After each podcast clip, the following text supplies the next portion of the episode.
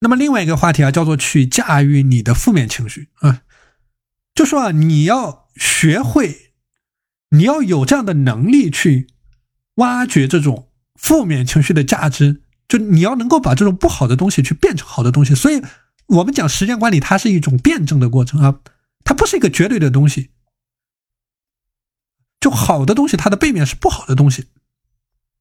不好的东西背面是好的东西。那比如说，面对一个你无法完成的任务，你产生了畏难的情绪。那这个是我们在下一个话题 要讲的。就你有这种畏难的情绪，但是如果说你能够克服这样的困难，或者说你能够把你的思维模式去转换过来，从畏难的这种思维模式呢，转换为享受这样的困难，那么。当你在下一次面临面临着类似的问题的时候，你会觉得毫无难度。那像我们有的学员工作的时候，他就出出现这样的问题，他不喜欢困难。很多人他是怕麻烦的，但如果说你能够去刻意的调整你自己的思维模式，比如说我之前介绍了一个具体的方法，就是你你反复的给自己洗脑，就你反复的告诉你自己叫做做难事必有所得，做难事必有所得。你通过反复的告诫自己，那么你你能够逐渐的喜欢上这种挑战困难的过程，所以这个是一个简单的例子。为什么要去驾驭这种负面的情绪？那么更重要的呢是第五个点啊，叫做去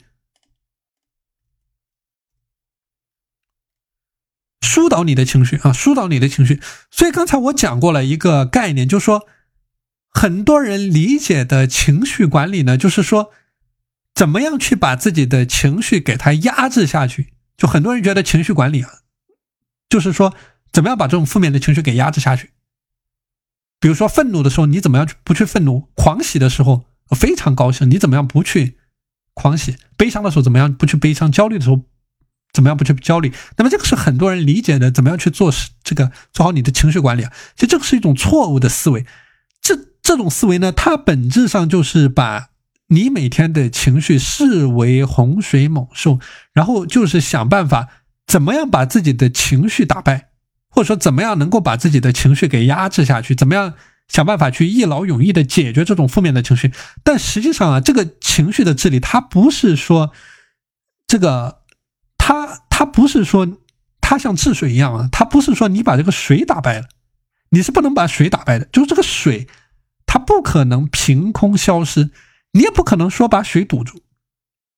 或者说你不可能说你的情绪能够情绪的凭空的消失，你也不能说你能够把你的情绪的这种发泄给堵住。所以我之前讲过时间管理的一种基本的理念，就是任何你通过强制的方式去压制你自己的这种自律的行为呢，你只会迎来一种结果。那就是被你压制的行为，你所拒绝、逃避、压抑的这种情绪，它像水一样，它不会凭空的消失，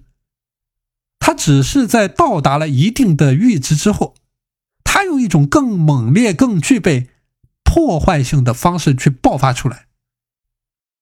这个就像在治水一样啊，就是说它不会凭空的消失，它只是到达了一个一个标准、一个阈值之后呢，它会。更猛烈的爆发出来，所以说这个就是我讲到的，为什么你不能通过这种强制的方式去逼自己自律，去逼自己进行时间的管理？因为你只会迎来更加剧烈的反弹。所以，比如说我我之前在给有的学员做这个饮食管理的时候啊，我在讲告诉这个有的学员怎么样做好这个饮食管理，那么他通过这种强制性的方式，或者说。他自己所不喜欢的一种方式，那么他对自己的饮食去进行一种管控，但是呢，在他管控的这个过程当中，他一次没有做好，两次没有做好，那么他就造成了一种更剧烈的反弹。那这样的结果呢，就是给他自己的精神带来了一种更大的内耗。所以这个是我讲的一种概念啊，你必须学会在一种合适的地点、合适的时间，用合适的方式。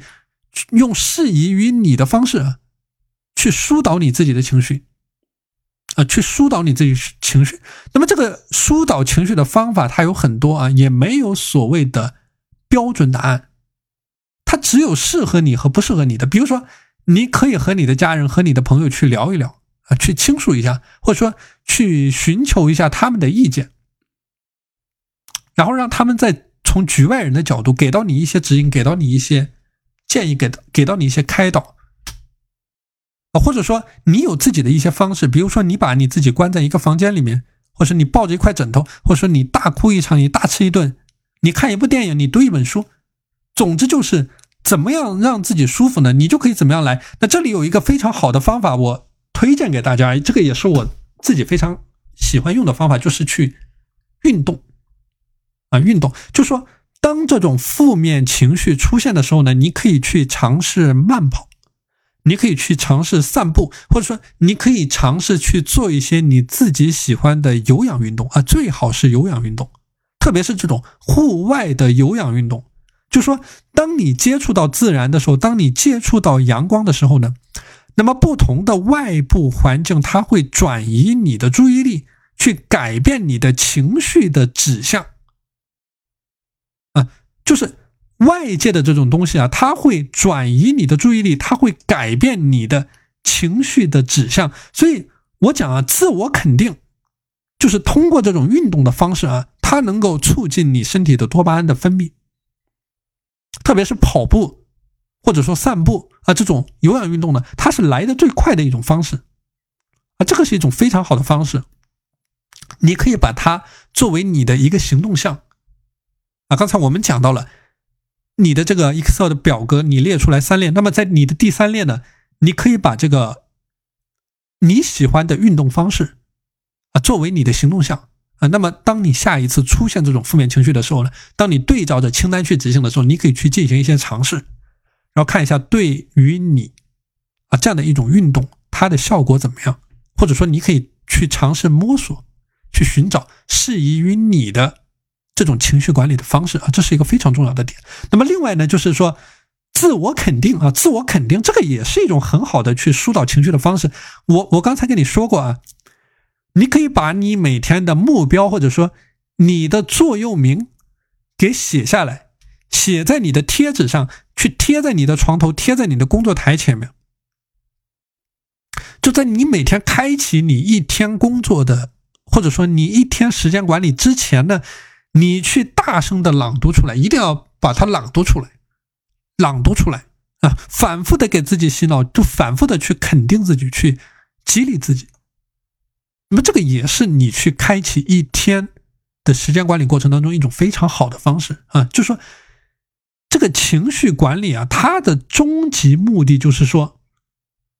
你怎么样去降低你的精神的内耗，